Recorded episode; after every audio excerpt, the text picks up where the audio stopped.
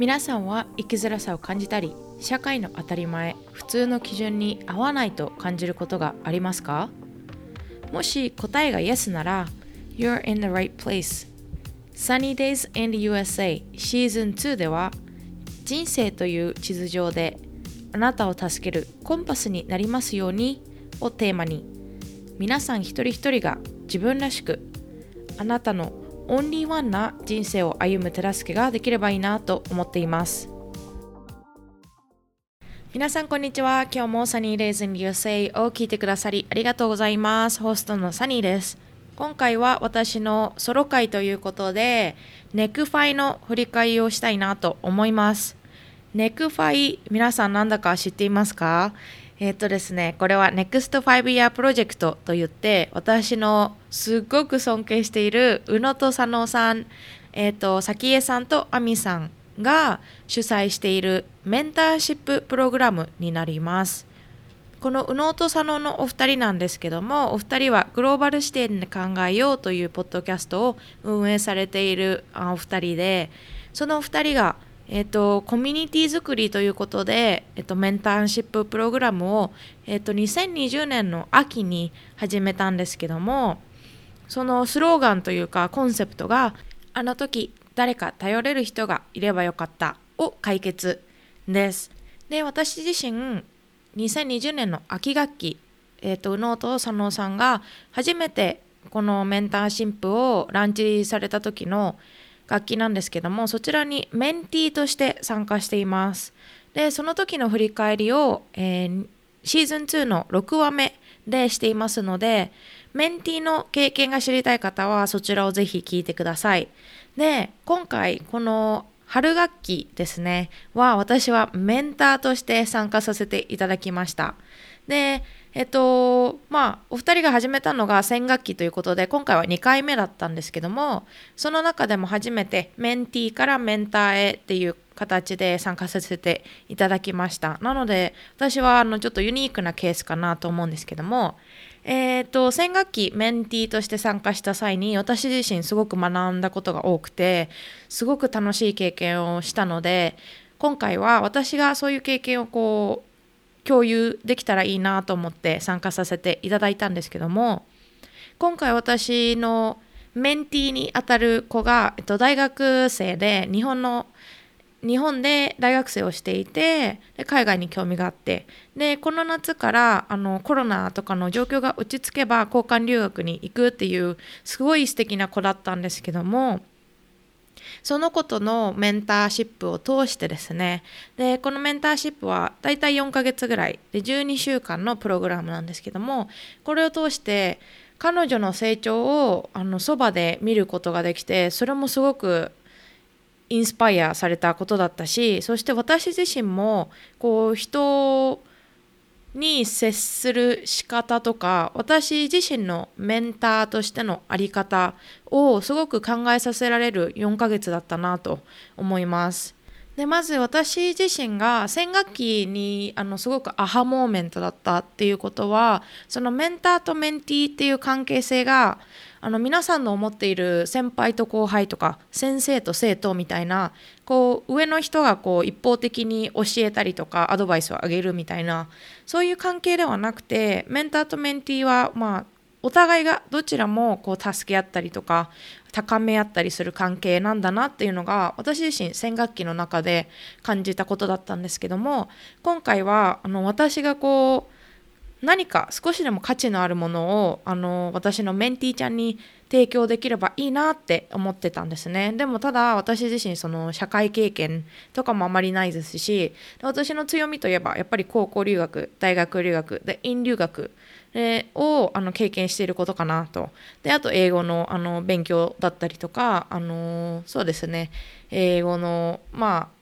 インプルーブメントというか学習なのかなとは思っていたんですけどもなのでなんだろうな他のメンターさんはすごくあの社会経験も豊富な方が多かったりあの外資で働いたりとか、えっと、自営をやっていたりとかで今回はすごくいろいろなとこから参加している方がいらっしゃってイギリスに住んでる方もいればオーストラリアとかあとマレーシアとかシンガポールかなアジア系のあの国に住んでる方もいらっしゃって私自身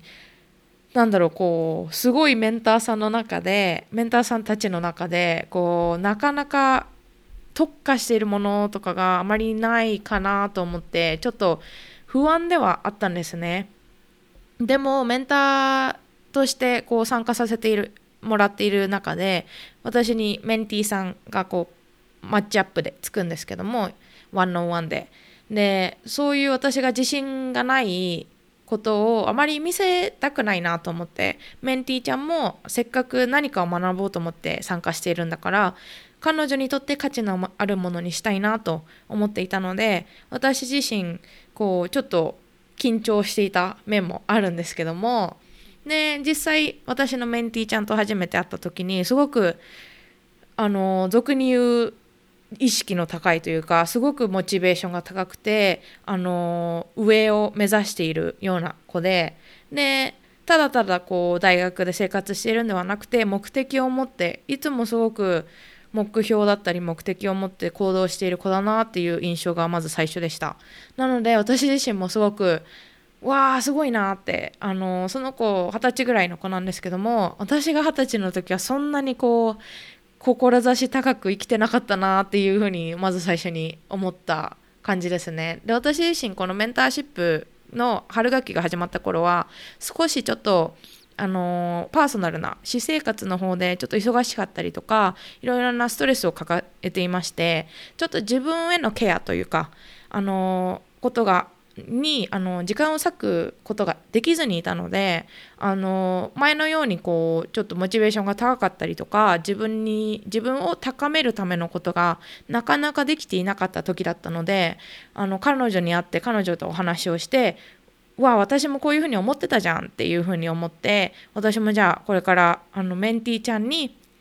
えっ、ー、とちょっとでも目標にしてもらえるとかあとなんだろうないい例えになれるように頑張ろうと思って私もまた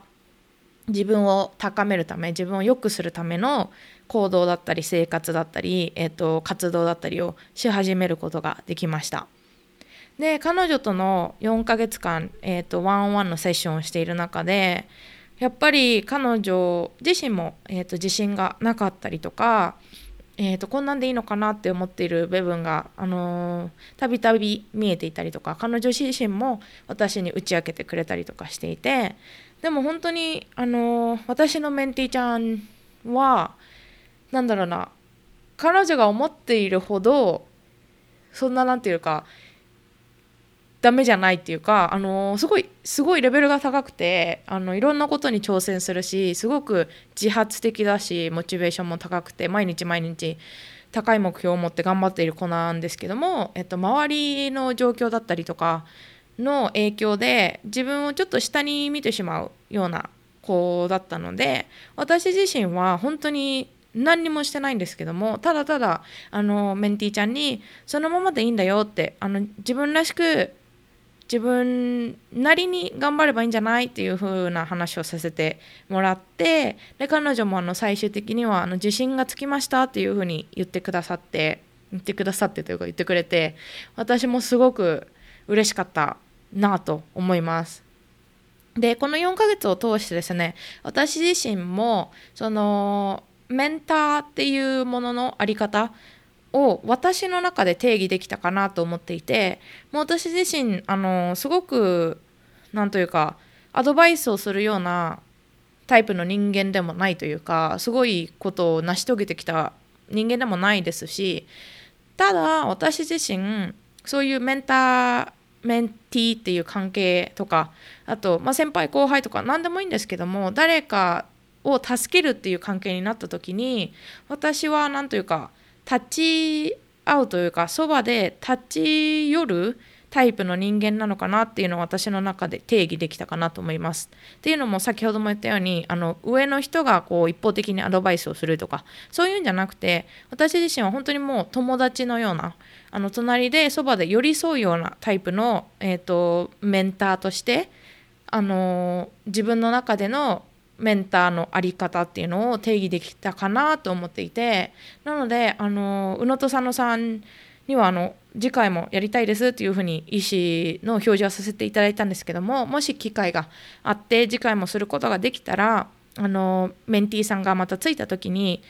メンティーさんにこう一方的にこうこうだよこうだよってこう道を記してあげるようなタイプのメンターではなく私はあの私なりにメンターさんと一緒に、えーと、苦労だったりチャレンジだったりを乗り越えていけたらいいんじゃないかなと思っております。でそういうふうに考えられるようになったのも私自身こうまあ最近よく言うんですけども大人になったなというか私がこっちに来て、まあ、18歳の時には考えられなかった考え方なのかなと思っていますしこう最近いろいろな方とお話しする機会をあのいただいているんですけどもその中で私自身も考え方が変わったりとか、えーと、物の見方が変わったりとかしてあのすごい本当に何というかシンプルで何回も言わせてもらうんですけども大人になったなっていうふうに思いますね。なのでそういうふうに気づかせてくれたこのメンターシップそして私のメンティーちゃんにもすごく感謝していますし本当に宇野と佐野さん早紀江さんと亜美さんが本当にこのプログラムにはすごく力を入れていらっしゃると思いますしいろいろなプランニングだったりいろいろなお二人での会議だったりとかあとメンターメンティーそれぞれの面接があってでその中でマッチングをしていらっしゃるようなのでそれにもすごく時間がかかっているんじゃないかなと思いますしでお二人もフルタイムでお仕事をされていてポッドキャストを運営されていてでお二人もえーと、ポッドキャストの他にもブログだったりとかノートだったりとかいろいろな活動をされているので本当にすごいなとしか言えないというか本当に尊敬していますしえっ、ー、とアミさんは前回のエピソードでインタビューさせていただいて早紀江さんは実は少し前にインタビューさせてもらったんですけどもでこうなんというかお互いポッドキャスターですしで実際に in person で直接会ったことはないんですけども私自身彼女たち早紀江さんと亜美さんは私にとってはすごくロールモデルだなと思っていてあのこういうプログラムを開催しているお二人はすごく素敵でキラキラしてるなと思うし尊敬していますし私も将来あのこういうふうにまあメンターシップとかそういうものじゃなくてもコミュニティだったりとか人を助けることあの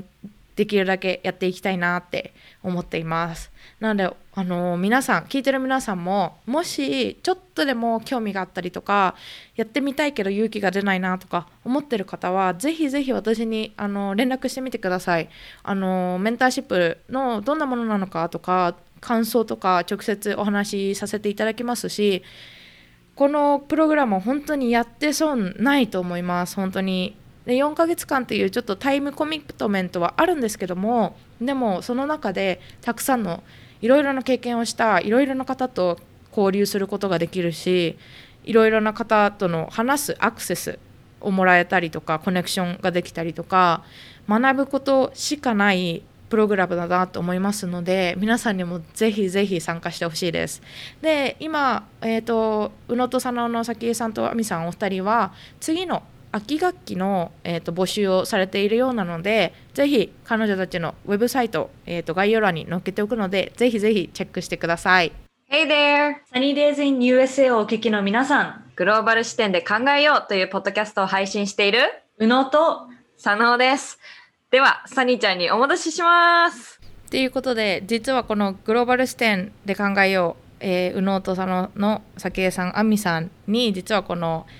アドというか広告の、あのー、を撮ってもらったんですけどもめっちゃ可愛くないですか？あのすっごい可愛いなと思って私自身すごいお気に入り。で今まであのはみ出し系ライフの歩き方ゆかりさんのを使わせていただいてたんですけどもこれからはあの交代交代で使っていこうかなと思っていますので、えー、早紀江さん、あみさん、本当にありがとうございました。で、皆さん、リスナーの皆さん、もう一回言いますけども、このネックファイのプログラムはすっごい素敵なプログラムなので、ぜひぜひウェブサイトとかチェックしてみてください。